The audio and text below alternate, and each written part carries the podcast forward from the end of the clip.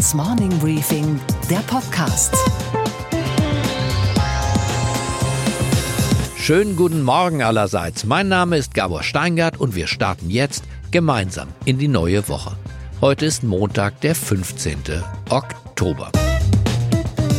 Ob Markus Söder Demut kann, weiß ich nicht. Zumindest hat er gestern Abend es versucht. Natürlich ist es heute kein einfacher Tag für die CSU. Und wir nehmen das Ergebnis auch an, auch mit Demut. Und wir werden aus dem Ergebnis auch äh, Lehren ziehen müssen. Deutsche Wähler sind nicht links und nicht rechts, sie sind hartnäckig. Sie versuchen seit Jahren den etablierten Politikern eine Botschaft zu übermitteln. Die Botschaft nämlich, dass ihr Politikstil von gestern ist. Die Wählerinnen und Wähler sind genervt vom Postenschacher, von blutleerer, oft auch niveauloser Rhetorik von Forderungen, die nur um des Forderns Willens erhoben werden und dann wieder verpuffen. Politiker vom Typus Seehofer suchen, das wissen die Wählerinnen und Wähler, keine Lösung, sie suchen Streit. Sie erinnern sich noch Seehofer und seine Rücktrittsdrohung? Ich habe ja gesagt, dass ich beide Ämter zur Verfügung stelle, dass ich das in den nächsten drei Tagen vollziehe.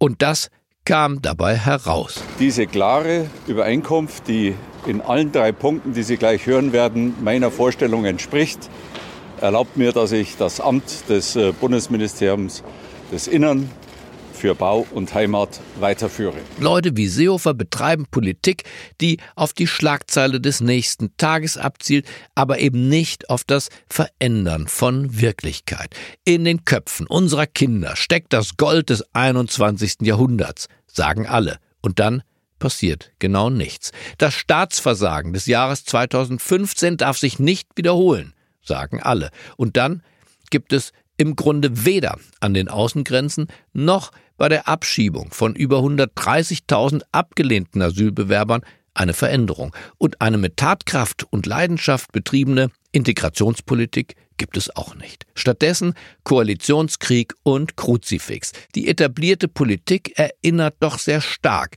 an das Märchen des Kaisers Neue Kleider von Hans Christian Andersen. Die Mächtigen stolzieren durch Berlin, roter Teppich und Staatskapelle dabei, umgeben von leeren Floskeln und den Lakaien aus Vorstand und Präsidium.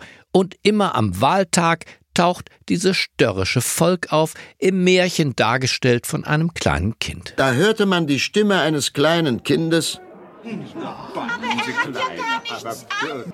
Mir kommt es auch so vor, dass er nichts anhat. Ja, er hat gar nichts an. Er hat gar nichts an. Er hat gar nichts an. So rief zuletzt das ganze Volk. Das ergriff den Kaiser, denn das Volk schien ihm recht zu haben.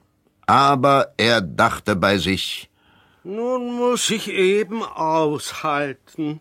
Und die Kammerherren gingen und trugen die Schleppe, die gar nicht da war. Ähnlichkeiten mit der regierenden Bundeskanzlerin sind rein zufällig, geht ja gar nicht anders. Hans Christian Andersen kannte Angela Merkel nicht, konnte sie gar nicht kennen, aber er kannte die Mechanismen der Macht. Er wusste, dass die häufigste Form des Betrugs der Selbstbetrug ist. Unsere Themen heute. Der Paukenschlag der bayerischen Landtagswahl ist das Schwerpunktthema der gestrigen Nacht und des heutigen Tages und unserer gemeinsamen morgendlichen Dehnübung für den Kopf. Ich habe gesprochen mit dem SPD-Rebellen Christian Ude, einst selbst Spitzenkandidat der SPD in Bayern und lange Jahre erfolgreich Oberbürgermeister von München.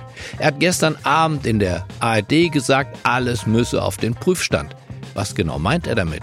Ich habe ihn kaum bei aus dem Studio raus angerufen und wollte es genauer wissen. Und ich habe gesprochen mit dem Vorgänger von Horst Seehofer im Parteivorsitz der CSU, Erwin Huber. Der hat deutliche Ratschläge für den Parteifreund Horst parat. Alte Feindschaft rostet nicht. Herr Huber, ich hätte gern von Ihnen gewusst, bei der bayerischen Landtagswahl 2008, Sie erinnern sich, holte der damalige CSU-Vorsitzende, also Sie, 43,4 Prozent der Stimmen. Sie traten deshalb wenig später vom Parteivorsitz zurück. Heute, fast zehn Jahre später, holt die CSU keine 37 Prozent. Und der Parteivorsitzende, ihr direkter Nachfolger Horst Seehofer, macht einfach weiter. Kann das sein? Ja, das muss jeder selber entscheiden. Ich habe heute halt gedacht, ich mache den Weg frei für einen Neuanfang, weil ich von der Mannschaft her denke und nicht von meiner Macht her. Und bei Horst Seehofer muss man mal sehen, wie die nächsten Tage so sind. Man hat ja seinerzeit auch gesagt, keiner kann ein Amt über begleiten, der älter ist als 60 Jahre. Das heißt also, der Horst Seehofer legt sich die Dinge zurecht, wie sie gerade passen. Aber ich glaube, dass ihm dieses Wahlergebnis schon sehr zu denken geben muss. Ja, aber darf sowas in der Demokratie wirklich in das Belieben der Einsichtsfähigkeit eines alternden Politikers gelegt sein oder ist nicht an so einem Wahlabend aus Demut, aus Respekt, aus demokratischen Gründen einfach sofort und unverzüglich eine Schlussfolgerung zu ziehen? Die Menschen ticken eben unterschiedlich. Es ist ja nicht dieses Ergebnis heute mit den gut 35 Prozent. Wir haben ja bei der Europawahl 2014 schon eine gewaltig auf die Mütze bekommen. Wir haben 2017 äh, bei der Bundestagswahl mit 38,8 Prozent sehr schlecht abgeschnitten. Und jetzt kommt es nur dazu. Das heißt, Horst Seehofer hat eine Serie von Wahlniederlagen zu verantworten. Sie haben ja schon kurz vor der Wahl gesagt, dass die Partei müsse, nachdem sie ja einen jungen Nachfolger im Amt des Ministerpräsidenten gefunden habe, den sie gutieren, müsse die Partei jetzt den Umbruch erst noch bewältigen. Ja, also das ist seine Aufgabe vom Oktober, November 2018 oder ist es eine Aufgabe, die sich in den nächsten Monaten stellt. Nur muss man wissen, wir haben im äh, Mai nächsten Jahres die Europawahl. Wir haben in Bayern im März 2020 die Kommunalwahlen, die ja sehr wichtig sind für das Standing der CSU vor Ort. Und wir haben 21 wieder spätestens die Bundestagswahl. Das heißt, wir haben für eine Neuaufstellung eigentlich keine Zeit zu verlieren. Es geht doch eigentlich nur noch um die Würde eines Abschiedes, doch nicht mehr um das Wenn. Es gibt ja Leute, die halten sich für unersetzlich. Ich glaube, dass es früher oder später diese Veränderung geben muss. Auch ich wünsche natürlich, wie ich es 2008 vorgemacht habe, dass so etwas einvernehmlich geht und nicht im Streit. Nochmal zu dem Wahlergebnis selber und der Analyse. Die fällt ja nicht ganz leicht. Der Wahlgewinner sind nun ausgerechnet die Grünen. Was genau will der Wähler uns am heutigen Abend damit sagen? Es ist schon typisch, dass also die zwei Parteien oder die zwei Gruppierungen, die die Bundesregierung stellen, Union und SPD, massiv abgestraft wurden. Wir haben äh, in besonderer Weise auch in den Großstädten verloren. Da sind die Grünen sehr erfolgreich und sind bei diesem doch äh, bunten Großstadtpublikum sehr gut angekommen. Wir haben noch keine Einzelergebnisse aus den Großstädten, aber der gesamte Trend ist so, die Grünen gewinnen am meisten in den Großstädten. Ja, ich habe gehört heute Abend 30 Prozent und sie würden vor der CSU liegen, die knapp 26 über alle Großstädte Bayerns geholt hat. Die Grünen sind in die Mitte gerückt und die Grünen sprechen das Lebensgefühl der urbanen Bevölkerung an und äh, wir haben das nicht geschafft. Wir haben auch zu wenig politische Repräsentanten, die dieses großstädtische Publikum also wirklich erreichen können und äh, haben vielleicht auch manchmal eine Politik gemacht, also zugunsten der ländlichen Räume, das ist ja auch nicht falsch, aber vielleicht zu wenig erkannt, dass wir gerade in den Großstädten massiv verlieren. Gut, aber dann ist ja praktisch die ganze Folklore der CSU, der Filiermarsch, Trachtenkapelle bis hin aber auch zu dem Kruzifix in den öffentlichen Einrichtungen, in den Schulen, dann ist ja dieses ganze, ich sag mal, der Traditionsbereich der CSU als, als Landespartei, dann steht der ja im Feuer. Also ich glaube, dass wir nach wie vor dieses Gefühl, das bei vielen Menschen da ist, dass wir das schon bedienen müssen. Das tun wir aus Überzeugung, nicht aus Taktik. Aber wir müssen sehen, auch die Bevölkerung in Bayern, die differenziert sehr viel mehr. Multikulti in den Großstädten ist äh, die übliche Lebensform. Und wir als CSU, wir sind äh, nicht modern genug, diese ja, moderne, attraktive Lebensform der Großstädter politisch abzubilden. Das ist nicht ganz so leicht, Herr Huber, ne? weil man kann das ja nicht beschließen, dass man Multikulti kann und beherrscht und die Tonalität eines Robert Habeck, der vorher Schriftsteller war, der englische Literatur übersetzt, der eine ganz andere Sprache spricht als die meisten Berufspolitiker, das kann man ja nicht einfach imitieren. Also leicht ist gar nichts, das ist richtig. Die CSU hat auch eine Diskussionskultur, die aus meiner Sicht überholt ist. Zu wenig offene, zu wenig kritische Diskussionen. Wir haben Veranstaltungen, die halt mehr oder weniger dem, dem langjährigen Ritual entsprechen, ja, mit Rede und, und dann vielleicht ein bisschen eine Diskussion. Wir müssen wieder rein in die Großstädte. Das gehört äh, zu den, glaube ich, ganz wichtigen Konsequenzen, die aus dieser Wahl zu ziehen sind. Sie wohnen jetzt in München. Sie kommen ja eher aus dem ländlichen Bayern auch. Wie hat sich Ihr Leben verändert in Richtung Toleranz, Liberalität, Multikulti? Das kommt auch durch äh, meine Kinder, die in Großstädten wohnen und die dem Vater natürlich durchaus auch sagen, was eine moderne Großstadtpolitik bedeutet. Das heißt ja auch nicht, dass wir unsere traditionelle Wertposition einfach aufgeben müssen. Leben und leben lassen war eigentlich immer etwas speziell Bayerisches, aber die Offenheit hat uns, glaube ich, gefehlt. Wir haben verspätet auch angefangen mit Kinderbetreuungseinrichtungen. Wir treffen viele Frauen im Lebensgefühl, jetzt sagen wir zwischen 20 und 40 Jahren nicht. Aber was mich selber bewegt hat dazu, das ist vielleicht äh, die Tatsache, dass ich jetzt zehn Jahre ohne die schwere Bürde des großen Amtes in München lebe und, und das erlebe. Wie alt sind Ihre Kinder jetzt? Sie haben zwei Stück. Eine Tochter ist 37 und der Sohn ist 34. Wählen die CSU? Ich, ich frage sie nicht, ich bedränge sie auch nicht, ja. Ja, das wird man als Vater schon wissen, oder? Aber nein, ich bin ja liberal, ja. Aber ich gehe mal davon aus, das Elternhaus, das lässt natürlich dann nicht aus bei einer solchen Wahlentscheidung. Okay. Also, ich bin liberal, sagt Erwin ja. Huber. Ich bedanke mich bei Ihnen für das Gespräch am Wahlabend. Okay, danke. Bei der SPD heute Morgen herrscht Katerstimmung.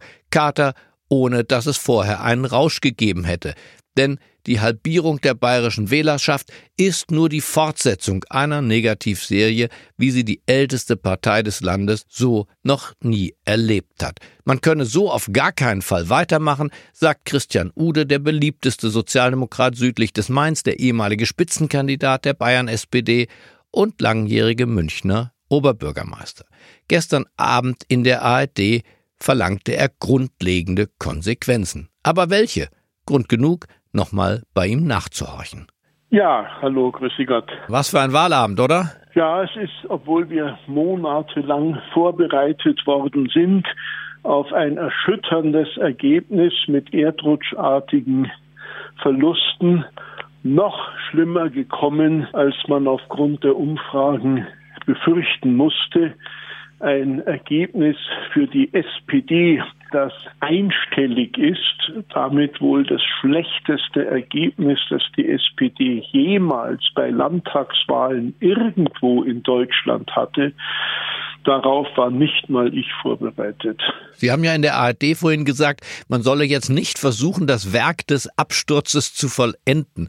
Aber ehrlich gesagt, ist die Bundes-SPD nicht genau dabei, dieses Werk zu vollenden? Das bezog sich ganz konkret auf die bayerische Situation und den Anspruch der Führung, eben keine Konsequenzen zu ziehen, sich nicht zur Disposition zu stellen, sondern an dem Rezept festzuhalten.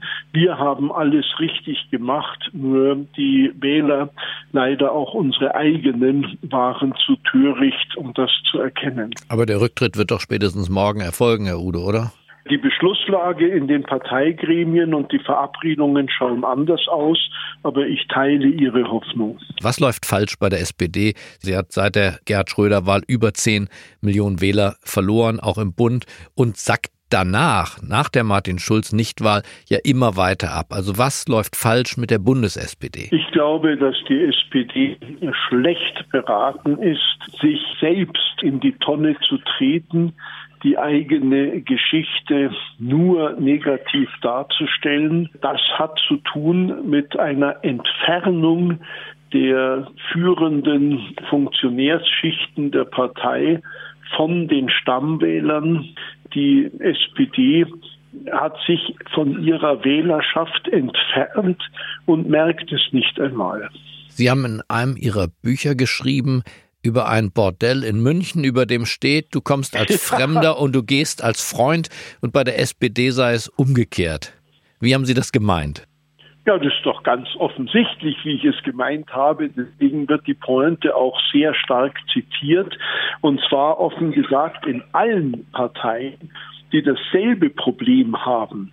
Wir haben die Integrationskraft für kritische Bürger, für sogar neue Mitglieder verloren. Und wenn sie die falschen Fragen stellen, und gar unzulässige Meinungen äußern, dann werden sie richtig aggressiv rausgebissen.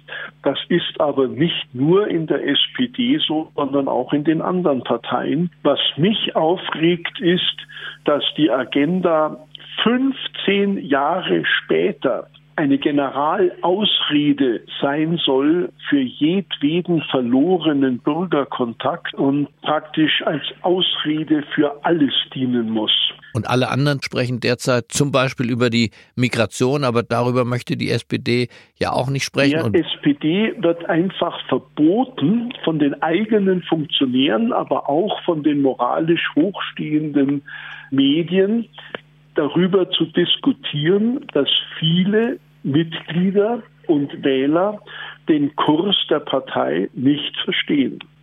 Die sind durchaus fürs Grundrecht auf Asyl, aber dagegen, dass man die Sicherheitsprobleme schlicht leugnet, obwohl sie jeder im Fernsehen sehen kann. Also bei der Migration meinen Sie, muss die SPD das Tabu brechen, dass darüber überhaupt nicht gesprochen werden darf? Bei ihren Grundwerten bleiben, aber realistischer werden und von der Politik der moralisierenden Beobachtungsverbote und Denkverbote und Frageverbote wegkommen. Es ist ja nicht so, dass ein Rechtsruck stattgefunden hat heute in Bayern, sondern es hat nur ein Weg von den beiden Volksparteien stattgefunden. Das Bitterste an dieser Wahl ist, dass die SPD nicht einmal die Ausrede des katastrophalen Rechtsrucks hat. Das äh, bürgerliche Lager oder konservative Lager hatte in Bayern schon oft über 60 Prozent und ist auch diesmal keineswegs drüber gekommen. Die Parteien links von der CSU waren früher auch nicht stärker als heute. Nur die SPD hat verloren, dass es nicht mehr feierlich ist. Und zugleich findet doch die SPD, das Arbeitermilieu ist das eine und die neuen modernen großstädtischen Wählerschichten erreicht sie nicht. Die erreicht ein Robert Habeck und viele andere doch viel eher, habituell schon, aber eben auch in der Sprache. Wir sind nur noch Betriebsrat aber nicht mehr eine ökonomisch kompetente Geschäftsführung und auch nicht eine ökologisch sensible Bürgerbewegung.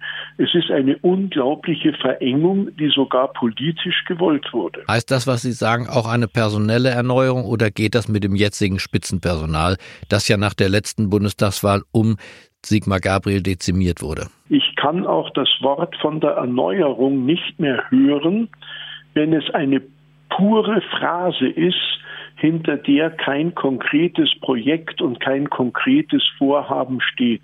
Erneuerung als Selbstzweck, als Zauberformel, als Patentrezept bedeutet doch nur, dass eine Partei sich und ihre Geschichte und ihr Führungspersonal schlecht macht, ohne bessere Lösungen anzubieten. Und das haben wir das ganze letzte Jahr seit äh, ja eigentlich der Schulzwahl gemacht dauernd von Erneuerung geredet. Es wird alles neu, alles neu macht der Mai. Und in Wahrheit hat sich fast nichts geändert. Besser wäre es, weniger von Erneuerung zu reden und dafür die eine oder andere wirklich zu realisieren. Herr Ude, ich bedanke mich für diesen Blick auf diesen Wahlabend und die Würdigung des Ergebnisses. Gut, vielen Dank. Und was steht heute in den Zeitungen? Nikolaus Blome in der heutigen Bildzeitung schreibt zur Lage der SPD, die Große Koalition wird das Grab der Sozialdemokraten. Die Grünen sind das neue Rot. Im Handelsblatt heißt es, die bayerischen Wähler geben Angela Merkels großer Koalition Saures. In Berlin taumelt die Koalition der Kanzlerin vor sich hin. Sie selbst steht dabei im Mittelpunkt. Auch der Blick in die konservative Zeitung aus Frankfurt bietet für die Kanzlerin wenig Trost. Dort wird vorhergesagt, dass ein schlechtes Wahlergebnis in Hessen sie weiter unter Druck setzen wird. Ob dann allerdings sich die Aspiranten für einen Putsch aus den Büschen schlagen, ist offen, schreibt die FAZ, zu Merkels Stärken gehöre Zeit ihrer Karriere die Feigheit ihrer Gegner. Wohl wahr. Und auch die SPD bekommt in der FAZ ihr Fett ab. Die SPD weiß selbst, dass es so nicht weitergeht, heißt es da. Sie wird allerdings bis zur Hessenwahl abwarten, bis sie etwas ändert. Oder sie wird bis zum Jahresende abwarten. Oder sie wird abwarten, bis sie verschwunden ist. Die Süddeutsche beschäftigt sich mit dem Ministerpräsidenten Markus Söder. Jeder andere, schreibt die Zeitung aus München, hätte an seiner Stelle bei diesem Wahlergebnis sofort zurücktreten müssen. Aber da die Verfassung innerhalb von vier Wochen eine Regierungsbildung vorsieht, sei für so viel Personalwechsel, CSU-Vorsitz und Wechsel an der Regierungsspitze gar keine Zeit. Bayerns Ministerpräsident Markus Söder, schreibt die Zeitung, hat in dieser schwärzesten Stunde der Partei unverschämtes Glück. Ob die bayerischen Bürger dasselbe Glück mit ihm haben, das muss sich zeigen. Und was, Gabor, geht eigentlich gar nicht? das unkameradschaftliche Verhalten von unserem Finanzminister Olaf Scholz. Denn der zeigte nach der Jahrestagung des Weltwährungsfonds, was er von Solidarität hält. Sein Regierungsflieger war defekt, weil Nagetiere die Kabel angeknabbert hatten. Und da buchte er für sich und seinen Staatssekretär um auf Linie. Na klar, die Mannschaft aus Bundesbank und Finanzministerium, die ihn nach Bali zum Sitzungsort begleitet hatte, erfuhr nichts. Sie blieb am Boden. Bali als Höchststrafe für Beamte. Ich wünsche Ihnen einen fröhlichen Start in die neue Woche. Bleiben Sie mir gewogen. Es grüßt Sie auf das Herzlichste. Ihr Gabor Steingart.